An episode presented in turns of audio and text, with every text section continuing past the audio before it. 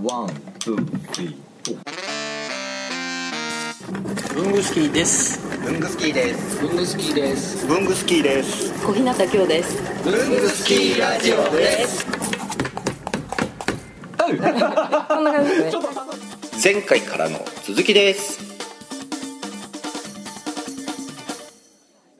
小日向さんってあれですよね。ファッションも結構お好きですよね。楽好きですね。ねええええいつもなんかおしゃれな格好さああれてりがると。うございます。あの結構ねそれもね鉛筆のね、このコーディネートをね参考にしたりしてるんですよ。これで例えば、うん小豆エビ茶色はいはとい黒とうん金ですよね。んそしたらなん小豆色のセーターがあった時に。うんあこんな配分で黒と金合わせようかなとかあーうんとかステッドラだったらあいい風にできてますよねデ青ザインが、青色と。うん、だから結構ね鉛ん筆、鉛筆を参考にしたりすること多いです鉛筆を参考にする人って多 分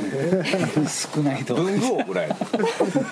ユニのネクタイをなさってますこれなんかもすごいいい配分ですよねこのステップあー青と黒と青と白白それで刻印はうん銀爽やかですよね。うんあ、そっか。これでシルバーのアクセルを合わせてみたいな。あパーバーカステルだ。緑とかここら辺はすごいおしゃれだなと思いますいい色の鉛筆で消しゴム付き。トンボもこういうこれもうちょっとう黄ん色あいるですよあるね。うんそうなんですよどこかなとかこの消しゴム付き鉛筆の消しゴムって進化してます？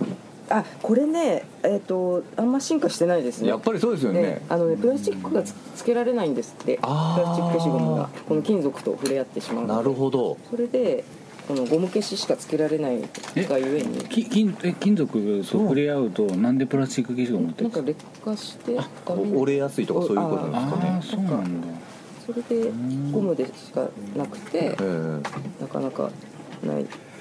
うんこれとかは結構消しやすい感じはあるけれども、小さい頃ね、うんこれ鉛筆ってこれ先がなんかコーティングしてんのってすごく高もんで、うんなんかそうでしたねすごく憧れてたけあどみんなここ切ってえはあいるはいはいはいはいはい。そう、三菱のね俳優にとかそううね。んうわ高級品とか、うんこれなんか後ろがちゃんとあるちゃんとあるっていうかこっちがちゃんとしてるってわけじゃないんだけど、あこれね樹脂芯ですねあそうですね、うんんだか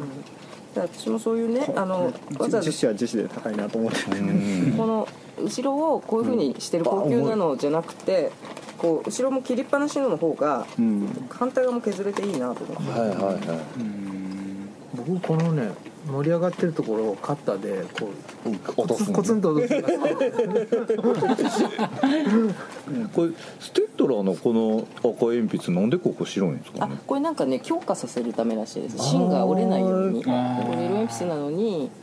結構細いので芯がいつですすごいな。いやだから僕さっき遠目で見てた時にずっとフリクション使ってんのかなと思ったんですよ。あーフリクション色鉛筆がこんな感じじゃないですかあそっか似てます。そうしたらあれななんで消しゴムで消し消えるんだと。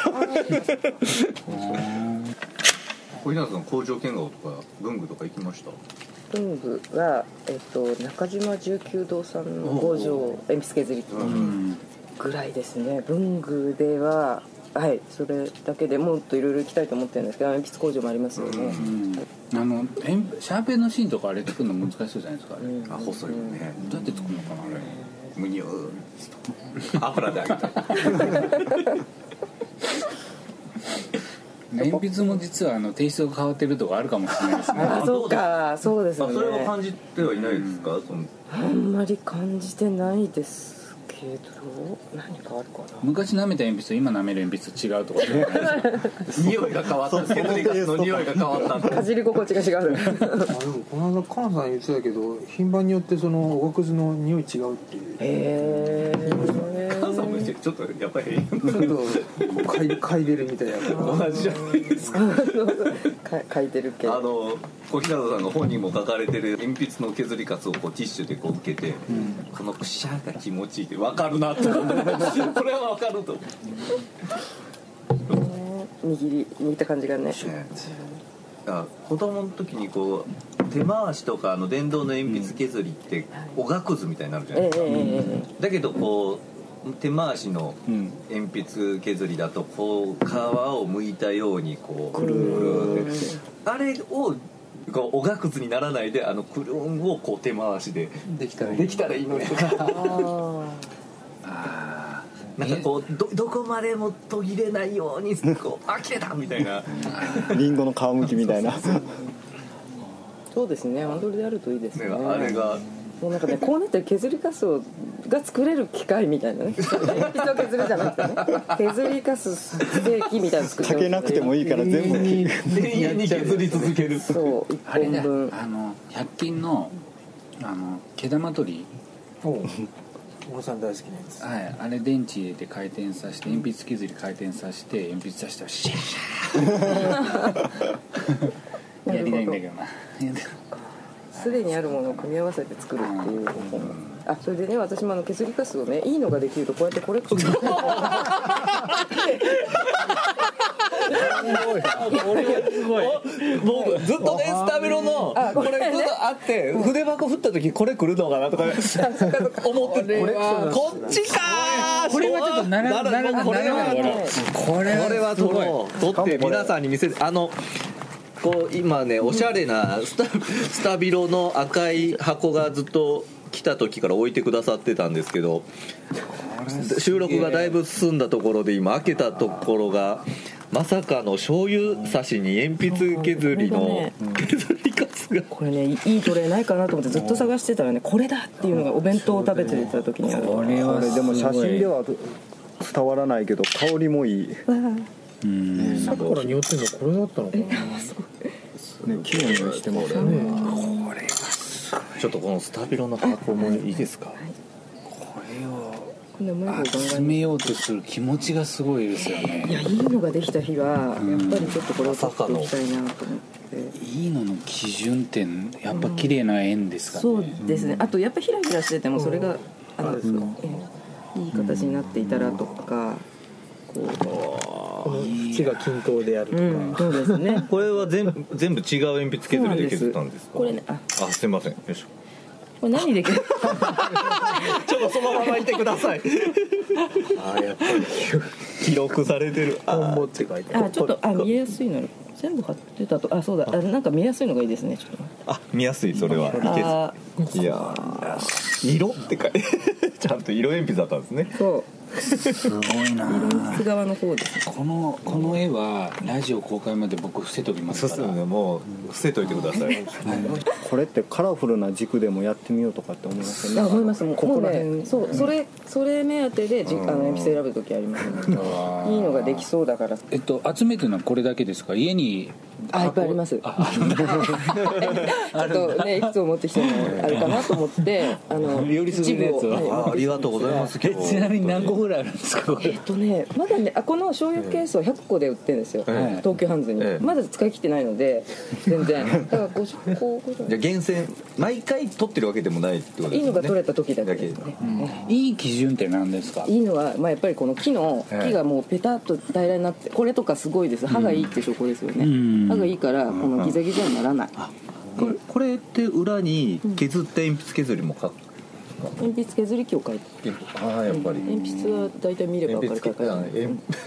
ある鉛筆 削りカスを見れば、 結構さらっとすごいこと言いましたねこれステッドラです よね。とかね、こっちの裏返したりとかあるけど。これとんぼの消しゴム好きな鉛筆が。これ鉛筆けど削り道みたいな感じでこうね結構結構なお手前でちょっとちょっと待ってこれテリーさん呼んできた方がよくないですかこれあの三菱ですか以前文具ジャムさんのイベントでこう日向さんが鉛筆について語るっていうのも聞いたんですけどやっぱねグーッといくとやっぱとてつもないね あの時でもまた序の口だった考える鉛筆よりも深かった今そうそれとあとやっぱり削った時のデータとしてそこにね書いとこう書いとこうとは思ってるんですけどまだやってないのが他のノートに書いてあるんですけどあのこれでね切削角度を測るんですよこれであの すいませんあのここに鉛筆の先をこうすると、そもそもこの道具は何なんあこれねプロトラクターって言いまして、あの現場文具現現場文具ですよねああ現場文具、まあ、こんなふうに今ちょっと削れてないけど、こういうふうに当てるとここあこっちかごめんなさいもううまい棒 もうもううまい棒に今ピントがゴンってうまい方が主張してきてるすごいなそうなんですよこれがね秘密兵器なんですけど、えーと例えば削ったものを初めて見た本本来何に使う道具なんですか角度をね測角る度だからい合ってるんですよ合ってるあ合ってはいるんですけど、ええここにこう刺しますよね、はいそうするとここに何度かが出るんですああなるほどそれで持ってましたありがとうございますでここうんな風にしてうんでもねこれね結構ずれるので、はいあのもうちょっと光にかざさないとダメなんですけど、まあ、手順としてはこうこういうこれと23度ですねあいやこっちこっちだね18度18度あこっちか、うん18このこの黒いそうなんですああごめんなさい黒いのがあった、うんもうちょっと、それで大体まあ19度ぐらいかなってなると JIS で定められているあこれハンドル手回式のエンゼル5で削ってるんですけれども JIS、で定められている切削角度っていうのがあるんですよ、それの範囲内になってるなと確認をしてえでも19度ですよねこれこれどこでこの角度を測るこの分度器は知ったんですかこれねなんかね、えー、と探していった時にすんごい一生懸命キーワードで探したんですよそしたらこれが出てきたんですよねあやっぱりこういうことしたいと思ったんですはいそうなんですそれでもうずっと調べてこれはね大型にあるこれだけでねここがねすごいかっこいいこれ1 0ンチだけどもっと長いのがあるんですでその現場でいろいろ測ったりする人が何センチが必要かによるでこれはなんかポケットにも入っていいみたいな感じで私はこっちは必要ないのでうんここだけじゃないこそうなんのですこの仕事ですそようなんねです切削角度っていうことをねえ僕今初めて僕も聞いたよ あのどんな字書くんだろうってああの切るに削るです切るあ切削ああはい普通にあの知ったかよ今ふんふん的な初めてですよねそれであのちっちゃいこの手の鉛筆削り器はいははいはい22度とか23度とかなんあかあもうそれが決まってるんですねでこんな長くならはないいですはよいねはいはいならないですならないです大体で会社によって違うので一そう応だから子供の時にあの買ってきた色鉛筆をうっかり手回しのやつでやったらこうなって可愛くなくなってがっかりしたんですああ可愛くなくなるってあそりうなまんすよかねこうこの色鉛筆はやっぱりこうちょっと短いもうごたっとしたそうそうそうそうそのこれこれうんそうです切削角度的に言ってくださいよ23度19度じゃちょっとね19度はちょっとこうシュッとしすぎててこのぐらいですよねだからこのぐらいそうですそようねそうそれ30度までいっちゃった23いやでも JIS で決まってるっていうこと自体知らなかったからでもだから自分の中でプロトラクターと醤油差しはセットっていうププロとラクターラクタープロトラクタープロとラクターでこの容器をねにたどり着くまですごい紆余曲折ありましてこれこういうのを集め出したのはいつぐらいからですあか結構ねこの醤油差しに気づいたのがさ最近、ええここに2年以内なので、ええあの本出した後です、はいはいだから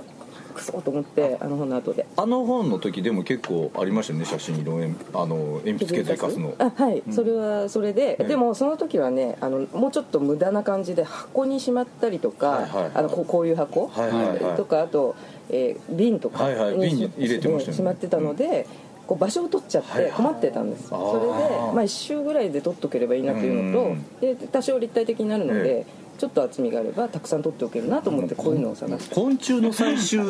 に近いですもん研究者ですよ いやこれいつか目黒になんかこういう鉛筆削りカス館とか寄 生虫館の隣にこれはすごいなこうこれで角度を測ってみようとかーいやーいいもの見せてもらったなこれ鉛筆の削りカス収集かっていう削りカス探偵とかも出てますそれに出場する人何人いるんだって話クイズに